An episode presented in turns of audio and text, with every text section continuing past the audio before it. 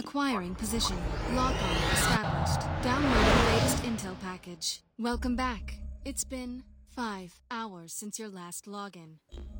Saludos, agentes de Ingres. Soy Felini el Gato y les doy la bienvenida a una nueva granja. Hoy vamos a discutir un tema muy importante para ambas facciones. Vamos a investigar juntos el misterio que envuelve a la facción roja y trataremos de descubrir las claves para cumplir una misión que se ha revelado en varias ciudades de Bolivia, la misión Red Faction Agent.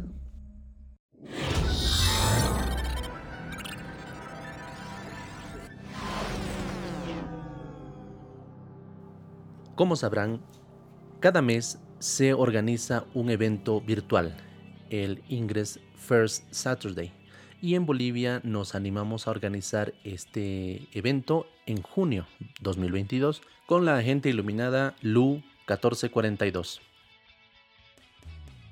Este evento hubiera sido mm, similar a cualquier otro, pero decidimos incluir una misión especial para los agentes de Bolivia, la misión Red Faction Agent, que invita a todos y todas las agentes en distintas ciudades en Bolivia a donar sangre.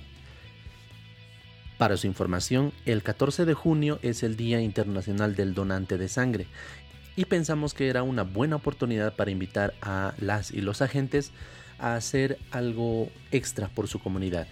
Si tú alguna vez has organizado un First Saturday, un evento IFS, sabrás que al final del registro hay una opción bien particular. No es obligatoria, pero eh, claramente dice que si ustedes como organizadores han realizado alguna acción en favor de su comunidad, ya sea donación para alguna organización o voluntariado para algún evento, se puede registrar y es por eso que nos animamos este mes a hacer este, esta misión especial. Así que, aprovechando esta ocasión, vamos a hablar sobre 14 datos curiosos sobre la sangre y por qué este elemento es obviamente importante, pero también es muy representativo en distintas eh, culturas del mundo, en distintas épocas. Así que eh, este es un episodio un tanto diferente, pero espero que lo disfruten. Empezamos con el primero. Número 1. Ya que el objetivo principal era la donación de sangre para salvar muchas vidas, empecemos por lo básico. ¿Saben cuánta sangre tiene el cuerpo humano?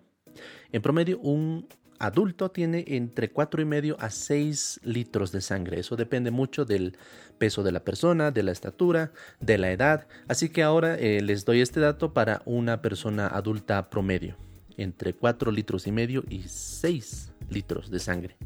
Ahora bien, ¿cuánto se dona? La donación consiste simplemente en el 10% de esa sangre. Es decir, es una bolsa de aproximadamente 450 mililitros, si no me equivoco, es menos de medio litro.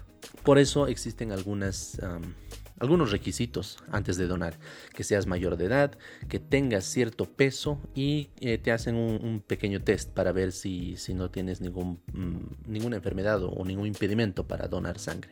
Pero más allá de eso, eh, ya vimos que solamente donas el 10% de la sangre que tienes, pero ¿sabías eh, hasta qué punto puedes perder sangre antes de morir? Esa es una pregunta que muy pocos saben y es muy gracioso porque veo en muchas películas que el, héroe o la heroína está sangrando por todo lado, ha recibido balazos o, cuchilladas como John Wick y siguen caminando, siguen corriendo, siguen peleando. Ah, y esto es ah, bien interesante. Resulta que si pierdes más del 40% de la sangre de tu cuerpo, ya eh, tu cuerpo entra en, en shock. ¿Por qué? porque al perder el líquido, es decir, la sangre, tus venas pierden la presión. Por tanto, eso, aunque tengas los músculos que tengas, eh, te causa un desmayo, básicamente. Y si sigues perdiendo sangre hasta pasar los, el 50% de la sangre que tienes, básicamente te mueres. Así que con este dato interesante, pónganse a ver la película de acción de su preferencia y veamos si pueden calcular cuánta sangre eh, pueden perder el héroe antes de, en teoría, desmayarse o morir. Número 2.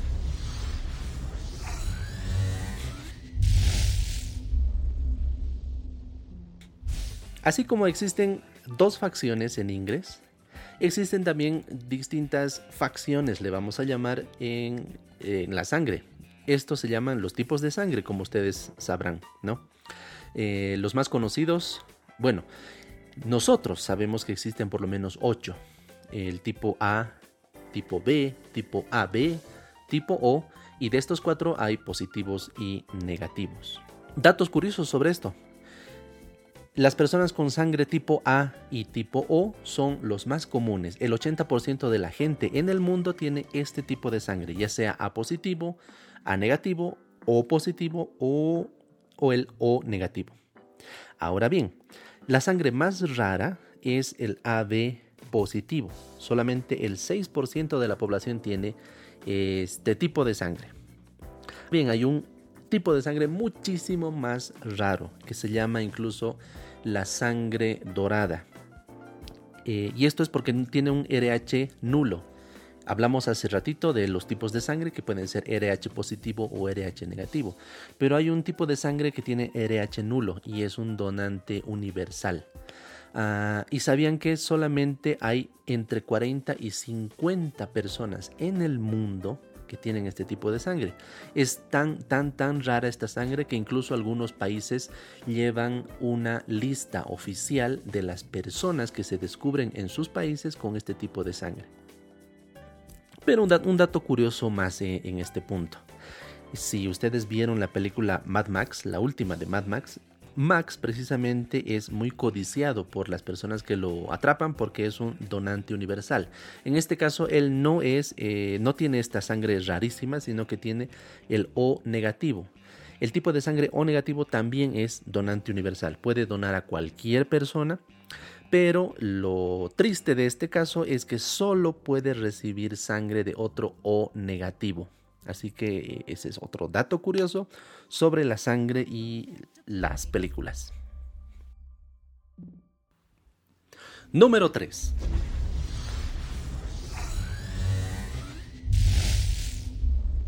Había hace tiempo cierto, cierta creencia, o, alguna vez incluso yo escuché que eh, algunas parejas no podían casarse, no podían tener hijos por la incompatibilidad de sangre.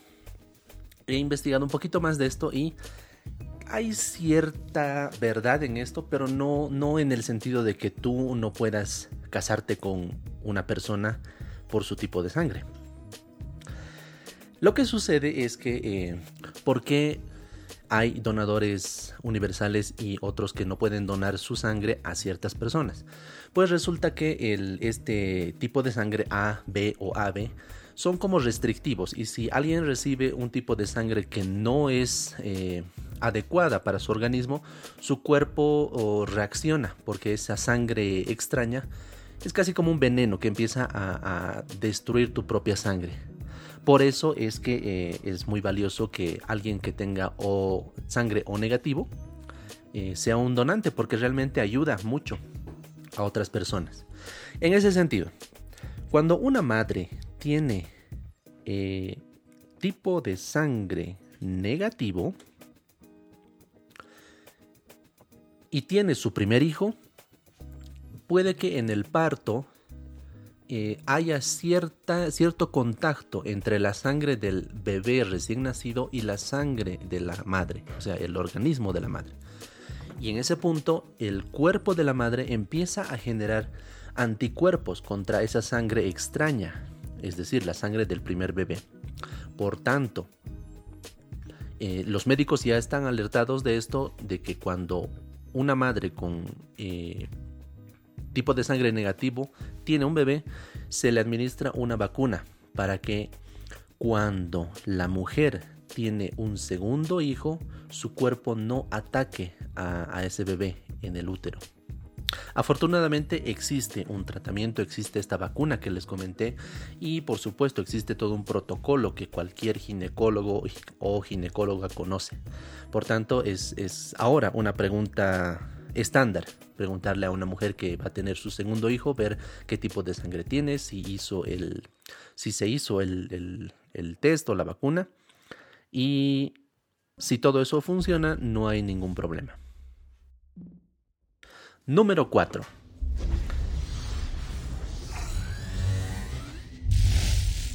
Perder sangre, como vimos en el primer punto, es riesgoso, hasta letal. Sin embargo, las mujeres pierden sangre una vez al mes desde que se activa su ciclo menstrual, más o menos en la adolescencia, a los 11, 12 o 13 años. Y esa pérdida de sangre es cada mes hasta que les llega la menopausia. Este dato interesante eh, le llamó la atención a una podcastera que se hizo la pregunta de por qué los hombres no menstruan. Y realmente es una gran diferencia entre varones y mujeres, porque las mujeres sí pierden sangre al expulsar los, los óvulos no utilizados y porque los hombres vivimos tranquilos creando espermatozoides mes a mes. Si quieren escuchar la respuesta a esta interesante pregunta, las y los invito a buscar el podcast Emilia Podcast y uno de sus episodios titula precisamente ¿Por qué los hombres no menstruan? Pero no me quedo acá. Eh, leí un estudio sobre un médico que decía que las mujeres eh, tienen como que esta ventaja de menstruar y le llama ventaja eh, no irónicamente, sino que al expulsar sangre de su cuerpo es como que están también expulsando un exceso de hierro. Recuerden que los glóbulos rojos tienen hierro, nuestra sangre tiene hierro y las mujeres al expulsar cada mes eh, este, este, esta cantidad de sangre están como que equilibrando la cantidad de hierro que tiene su cuerpo. Sin embargo, los hombres no tienen esta ventaja o esta suerte y eso es lo que causa eh, otros problemas en el metabolismo de los varones. Y es por eso que este médico eh, recomendaba que es muy bueno donar sangre periódicamente, porque de esta manera, los varones están también como que equilibrando la cantidad de hierro que tienen en su sangre y obviamente salvando vidas al donar su sangre. Otra gran ventaja para ser un donador. Número 5.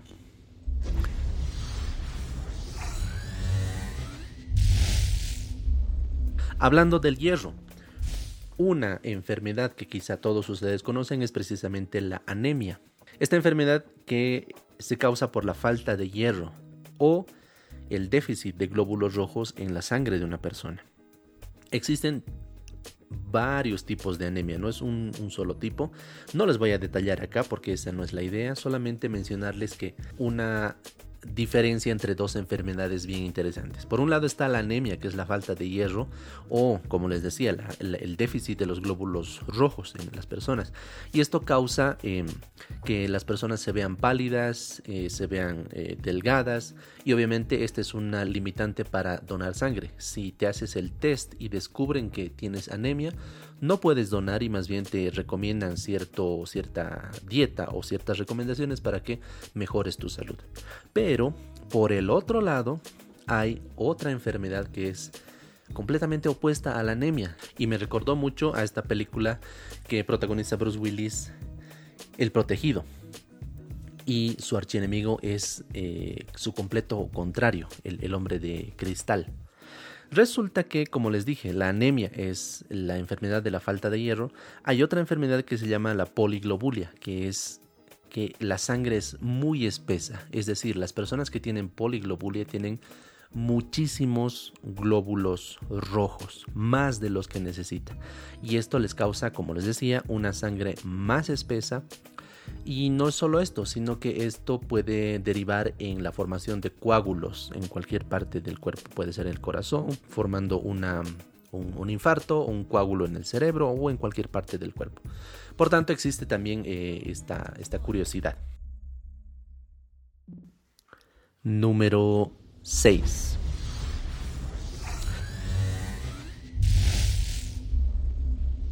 Hablando de poliglobulia, un tratamiento casi de emergencia para esta enfermedad eh, son las llamadas sangrías. Es decir, sacar eh, este exceso de sangre y reemplazarlo con eh, un suero que tiene simplemente ah, las plaquetas otro, u otros elementos. Ah, esto mientras se hace un tratamiento, porque como les decía, la poliglobulia tiene un, tratamiento con, medicinas. Pero eh, este, este, tratamiento de, la sangría se hacía desde la antigüedad. Eh, hay registros incluso que se hacían eh, sangrías en la antigua Grecia, en Roma, incluso en el antiguo Egipto. Hay un, dato interesante que el, famoso médico Hipócrates recomendaba las sangrías como un tratamiento e incluso como una dieta. Por supuesto, la visión antigua de, las sangrías a la, visión actual que, que se tiene es muy diferente, ¿no? Habían creencias muy distintas y no se entendía muy bien el cuerpo en esa época, pero era un tratamiento muy común. Incluso eh, se hablaba de que personas eh, histéricas, personas eh, que tenían un, episodio de, cólera, el tratamiento era quitarles un, cacho de sangre para que se calmen. Obviamente se calmaban porque como vimos al principio, al perder sangre pierdes presión y empiezas a desvanecerte. Otro dato interesante es que estas sangrías mm, se hacían no solamente con los médicos, es decir, médicos tal como los conocemos ahora, sino que los hacían los barberos. Por eso ahora, este es algo, algo remanente en las barberías o en, las, en algunas peluquerías podemos ver esos cilindros en sus puertas que giran con, una tira azul y una tira roja. La tira roja precisamente representaba eso, que el barbero tenía experiencia y estaba autorizado para utilizar sus, sus cuchillas para generar sangrías en sus pacientes. ¿Les recuerda una película? Claro que sí, la película de, del polémico Johnny Depp, Sweeney. Número 7.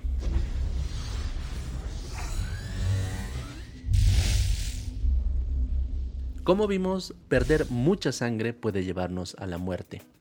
Pero ¿se imaginan morir por perder solamente una gota de sangre? Esto es posible. Y hay una persona que muy famosa que murió así, o por lo menos se sospecha que murió así. Les hablo de Alejandro Magno, uno de los reyes y conquistadores más importantes de la antigüedad. Muchísimo más importante que eh, cualquier eh, rey de Juego de Tronos. Es más, si investigan un poco más y les gusta eh, la historia, la historia de Alejandro Magno es mucho más interesante que, Juego de Tronos, como les daba el ejemplo. Incluso después de su muerte. Les recomiendo mucho que, que investiguen sobre la vida de este, de este rey macedonio. Pues resulta que Alejandro Magno realmente no se sabe de qué murió. Algunos dicen que murió envenenado, otros dicen que murió de alguna enfermedad o alguna fiebre, y esa es la teoría que hoy les quiero contar. Parece, parece, es una teoría, que en una de sus ah, visitas a, su vasto imperio, estuvo oh, supervisando la creación de unos jardines allá por India o Asia Menor. Y se sospecha que en, esas visitas, en un lugar eh, tropical lleno de pantanos, pudo haber sido picado por un mosquito. Un mosquito que le eh, contagió malaria. Es decir, este pinche mosquito al quitarle una gota de sangre, unos 5 miligramos de sangre máximo, pudo haberle contagiado esta enfermedad. Ah, los registros que se tienen sobre los síntomas antes de su muerte son mm, muy similares a los síntomas de la malaria y por tanto un, un hombre con mucho poder a la cabeza del ejército más grande que se haya conocido en la antigüedad, conquistador de varios reinos, y famoso, por ejemplo, por el faro de Alejandría que estaba en, en Egipto. Murió por la picadura de un mosquito. Número 8. Ya que estamos por, ese, por esa zona del mundo, Asia Menor, vamos un poco más al este, a la Tierra del Sol naciente, en Japón. ¿Sabían que en Japón hubo un momento en que el horóscopo de sangre era famoso e incluso respetado? Es decir, se creía que el tipo de sangre atribuía ciertos rasgos de personalidad a las personas y por tanto eh, una persona podía decidir casarse o no o salir o en una cita con una persona por su tipo de sangre. Por supuesto, este estudio ha sido descartado, era simplemente como una moda nada más creada por alguien que deseaba ser famoso por un momento pero eh, esta compatibilidad por sangre estuvo eh, muy de moda hace algunos años en Japón. Número 9.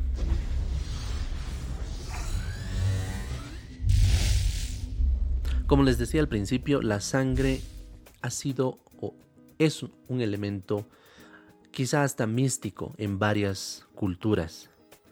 Si vamos a hablar de sangre, es eh, necesario mencionar los famosos sacrificios de sangre que existían en distintas culturas. Los más famosos son los de la cultura eh, mesoamericana, los mexicas, los mayas, incluso hay eh, evidencia de que pueblos del Perú y de Bolivia hacían sacrificios humanos. Los más impactantes o los más interesantes, como quieras verlo, eh, están, me parece, en la cultura mexica. Tenían todo un calendario, es decir, todo el año tenían festividades donde se hacían distintos sacrificios humanos. Algunos por decapitación, otros por degollamiento, otros con la extracción del corazón, otros con extracción de, las entrañas. Ah, había de todo. Y si uno se pone a pensar que, o bueno, alguien podría decir, ay, que estos bárbaros y no sé qué. Recuerden que la religión católica se basa también en la pasión y muerte de Jesús. Y incluso ahora en las misas católicas se dice que uno eh, hace la comunión bebiendo la sangre de Cristo representada en el, en el vino. Si vamos a hablar de películas más allá de la religión católica, la más famosa que se les venga a la mente puede ser Apocalipto, donde muchos criticaron al, director por eh, representar a los mayas eh, de manera errónea en, este tipo de, sacrificios, que sí los hubo, pero no como están en la película.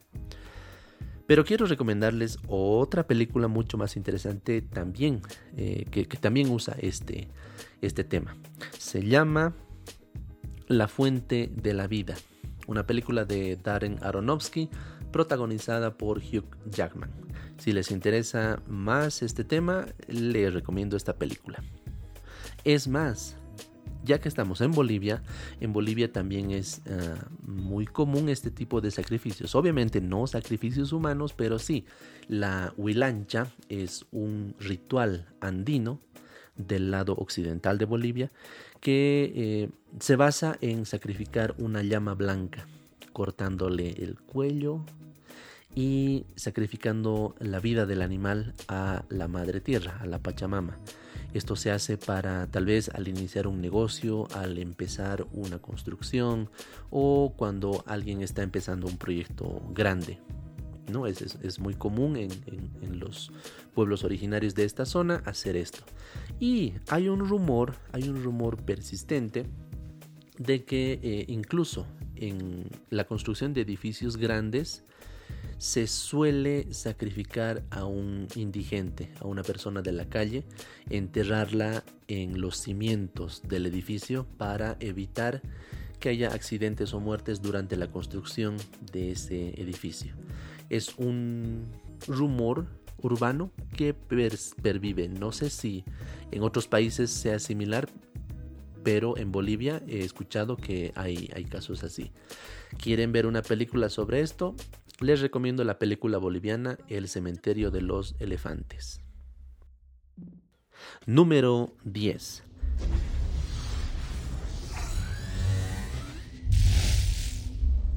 Si vamos a hablar de sangre, obviamente tenemos que hablar de vampiros.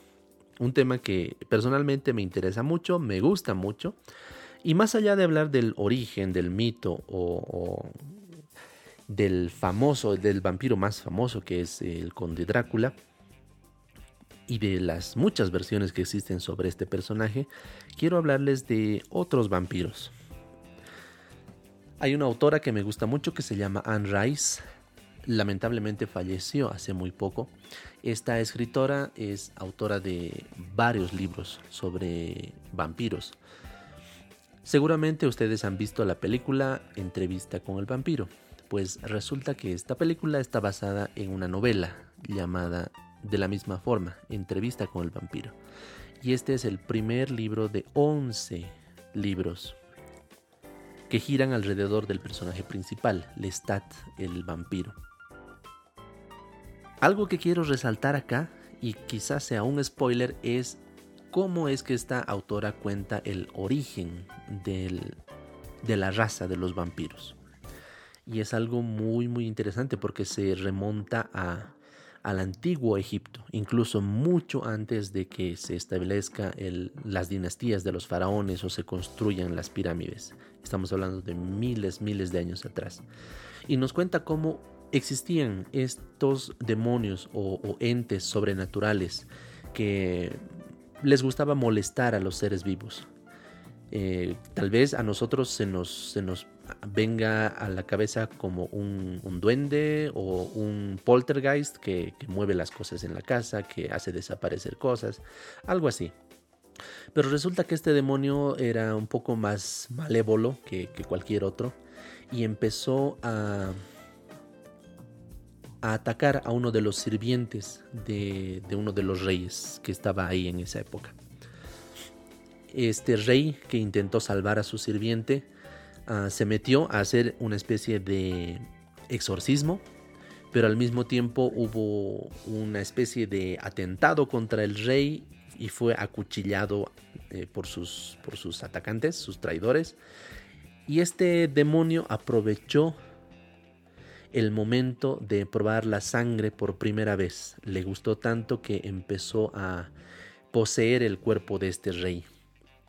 Y, es así como esta autora, Anne Rice, se imagina el origen de, los vampiros. Cuenta cómo este rey que se llamaba Enkil fue el primer vampiro y, estableció como que la religión egipcia, creando el mito de Osiris, el, dios que muere y es desmembrado, para justificar eh, su existencia vampírica.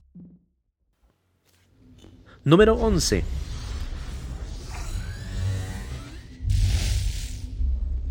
Otro personaje que sí existió y que muchos dicen que era una vampiresa fue la condesa Elizabeth Bathory. Si ustedes no conocen a este personaje, pues les cuento que estamos hablando tal vez de la primera asesina serial eh, documentada de la historia, mucho más sangrienta que eh, Jack el Destripador o cualquier otro asesino serial que conozcamos en nuestra época moderna. Esta condesa se cuenta que estaba obsesionada con su belleza, tenía ciertos eh, cables sueltos, no estaba bien de la cabeza tampoco, pero aprovechando su posición de noble, ah, empezó a realizar ciertos tratamientos de belleza porque no quería envejecer mal. Hasta que eh, descubrió que, o alguien le comentó que la sangre era un buen tratamiento de belleza pero ella lo llevó al extremo. Empezó a asesinar a sus criadas, a sus sirvientes y darse literalmente baños de sangre. Esto, según ella, decía, la rejuvenecía y por tanto eh, era, era, común eh, saber que las, las, personas o las criadas que entraban a trabajar al castillo de esta condesa no volvían a ser vistas vivas. Eh, después de muchas muertes, eh, por fin se logró entrar al castillo, se descubrió toda la, locura de esta condesa y se la, se la encarceló. Me parece que incluso no, no, no fue a, a prisión o a una condena porque tenía este historial de, de realeza. Se dice que asesinó a más de 150 víctimas para realizarse estos baños de sangre. Irónicamente, investigando esto, alguien me contó que realmente existe un tratamiento de sangre o un tratamiento de belleza con sangre. Y es real. Es decir, bueno, obviamente no te das baños de sangre, pero sí hay ciertas personas que recomiendan eh, extraer un poco de tu propia sangre y hacer como que una mascarilla con, con esa sangre. No sé qué tan real sea y no sé si qué tan seguro o hasta legal pueda ser, pero les dejo el dato descubierto. Número 13.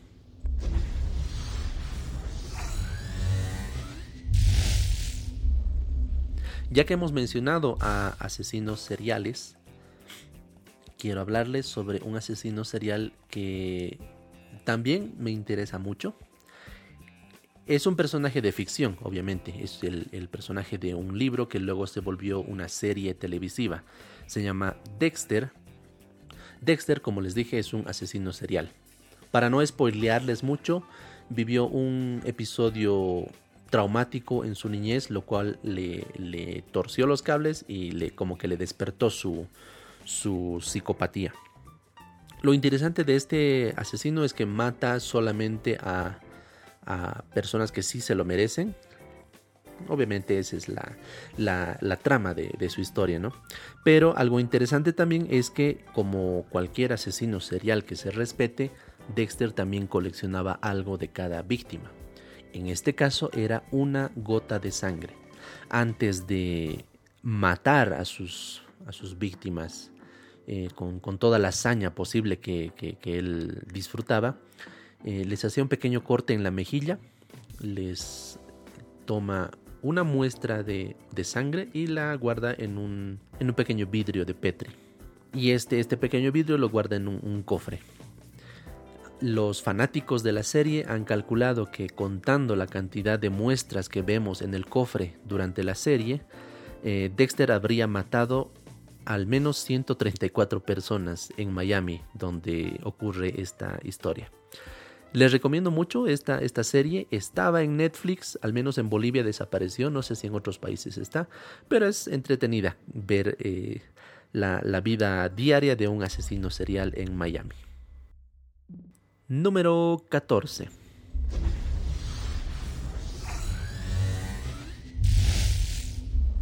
Ya que hemos hablado de seres míticos relacionados con la sangre, no podemos dejar atrás también a los zombies. Estos seres que han nacido de, de la imaginación de algunos directores de cine. Para convertirte en zombie también necesitas ser infectado con una mordida y que el virus, este virus zombie, entre a través de tu sangre. Hay muchas películas de zombies, muchos, muchas novelas sobre zombies, pero la que más me ha gustado y también se las recomiendo ahora es Guerra Mundial Z. ¿Y por qué? Más allá del libro Guerra Mundial Z, que no se parece en nada a la película, eh, créanme, si, si leen el libro es, van a alucinar mucho más que solamente ver la peli. El autor de Guerra Mundial Z, Max Brooks, ha escrito otro libro que se llama Guía de Supervivencia ah, ante una amenaza zombie o algo similar. Y es bien interesante porque este libro es realmente una guía que te explica cómo sobrevivir si es que eh, eh, se desata una epidemia zombie. Y ahí explica con lujo de detalles el virus que supuestamente causa el, el contagio zombie. me parece que se llama Solanum. Así que si son fanáticos de, este género, también les recomiendo este par de libros, Guerra Mundial Z y La Guía de Supervivencia. Número 14.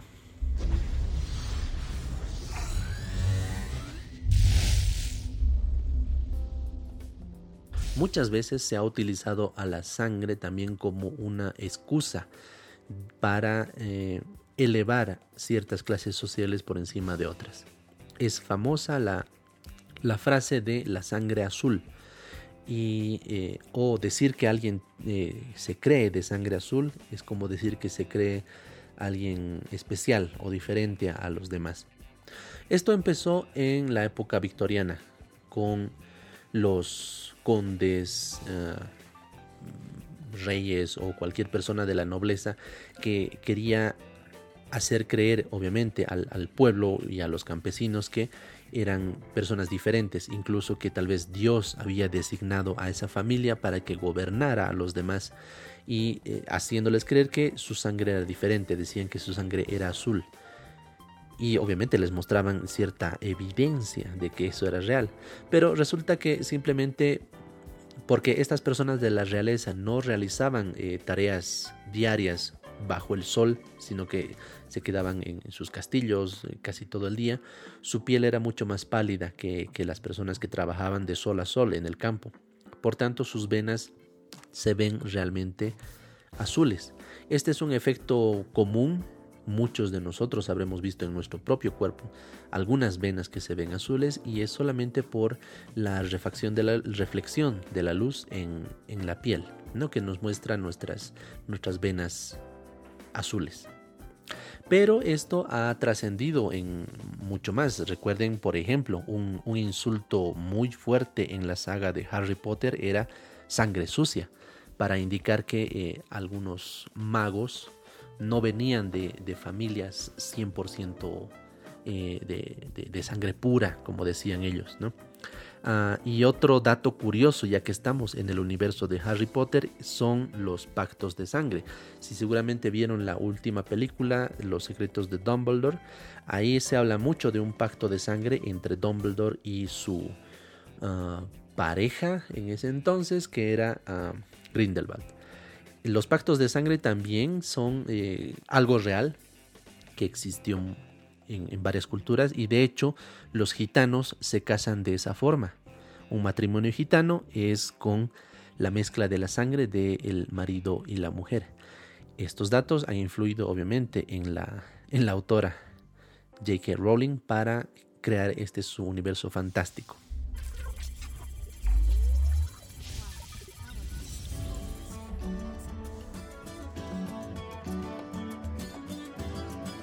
Ya hemos completado los 14 datos curiosos sobre la sangre, pero les tengo un dato extra. ¿Qué tienen en común la cafeína, la dopamina, la heroína y la metanfetamina? Todas estas son sustancias que circulan o pueden eh, ser introducidas a nuestro cuerpo a través de la sangre.